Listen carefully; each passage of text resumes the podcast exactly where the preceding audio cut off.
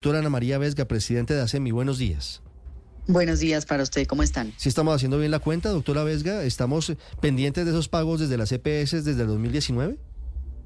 Sí, la verdad es que el mecanismo de punto final habilitó unos mecanismos jurídicos para que las EPS radicaran sus cuentas y en el último tramo, eh, pues el trabajo de recibir las cuentas, auditar las cuentas y permitir la revisión para su posterior reconocimiento y pago, pues no ha funcionado con la celeridad eh, que debería y en consecuencia pues hay más de 3 billones de pesos sujetos a revisión y una orden ya de pago por 300 mil millones que debe eh, pues cumplir el gobierno eh, de acuerdo a lo que le ha dicho la Corte en los próximos 60 días. En 60 días, no son en tres, son en dos meses.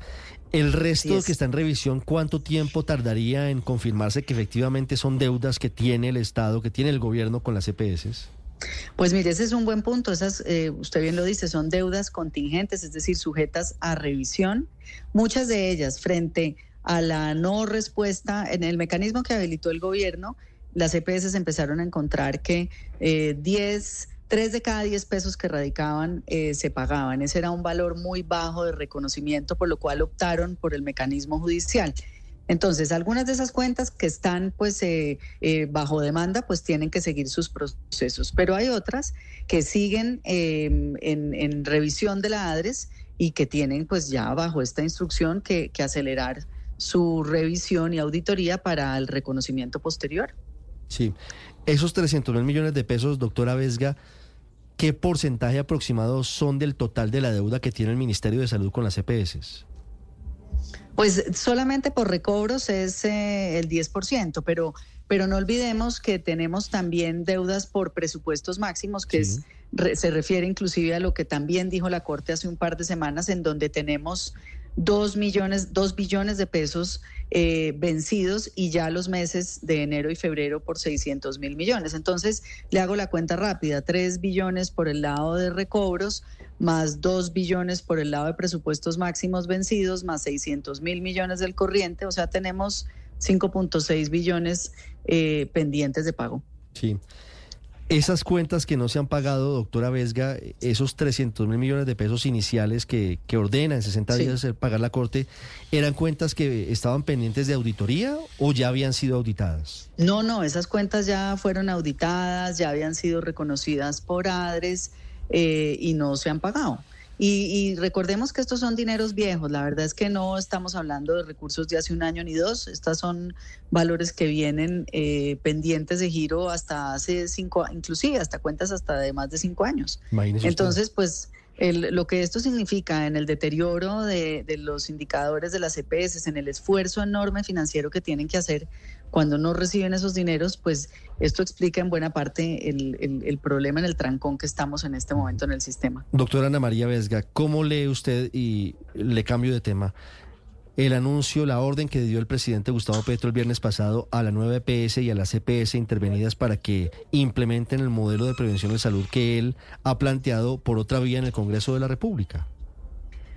Bueno, hemos dicho que el, digamos, parte de lo que está contenido, esto es una ratificación de algo que venimos diciendo desde tiempo atrás, muchas de las estrategias que contiene la reforma, particularmente en el fortalecimiento de lo que ya se hace en materia de prevención y promoción, está regulado. Hoy no requiere eh, pasar por el Congreso. Entonces, pues esto simplemente nos da la razón a quienes hemos insistido que buena parte de esos temas no requieren pasar por, por, eh, por ley en este caso. Eh, la implementación y el fortalecimiento de esas estrategias es posible bajo la regulación actual. Lo importante es asegurar que están debidamente financiadas, porque si lo que vamos a hacer es coger la misma UPC que hoy es insuficiente para implementar esos modelos, pues vamos a tener un problema de financiamiento mayor.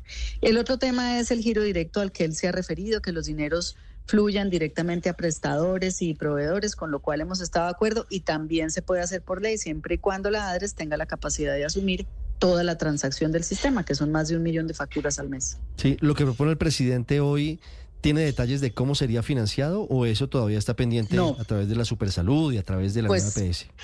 Lo que ellos dijeron en la resolución de que, que mm, aprobó el plan de beneficios para este año 2024 es que ese dinero sale de la misma UPC.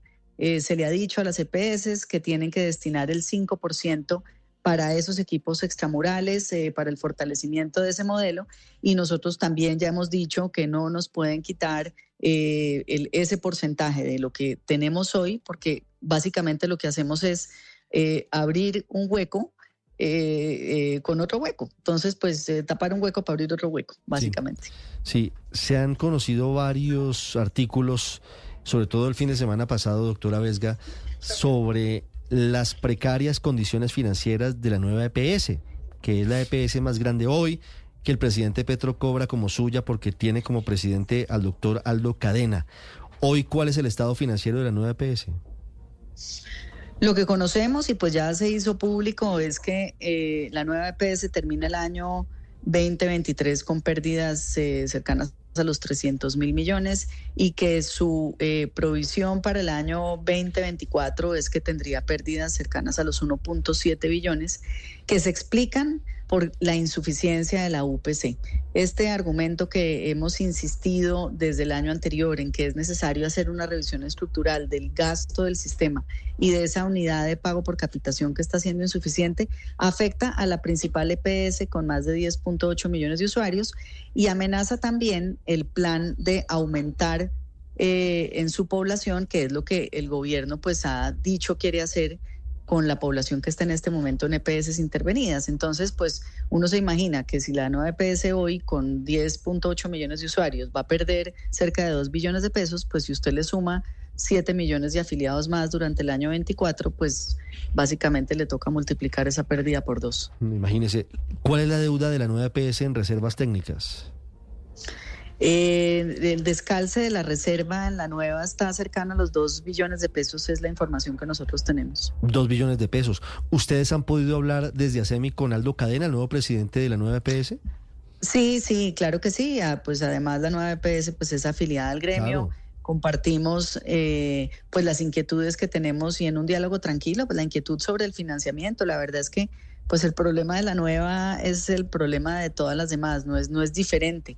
Entonces, eh, em, pues compartimos inquietudes y, estamos pendientes de continuar esa conversación. ¿Y él está de acuerdo con apoyar las eh, posiciones del gremio de ASEMI o, ha, tenido algún tipo de divergencias en torno, por ejemplo, a la insuficiencia de la unidad de pago por capitación?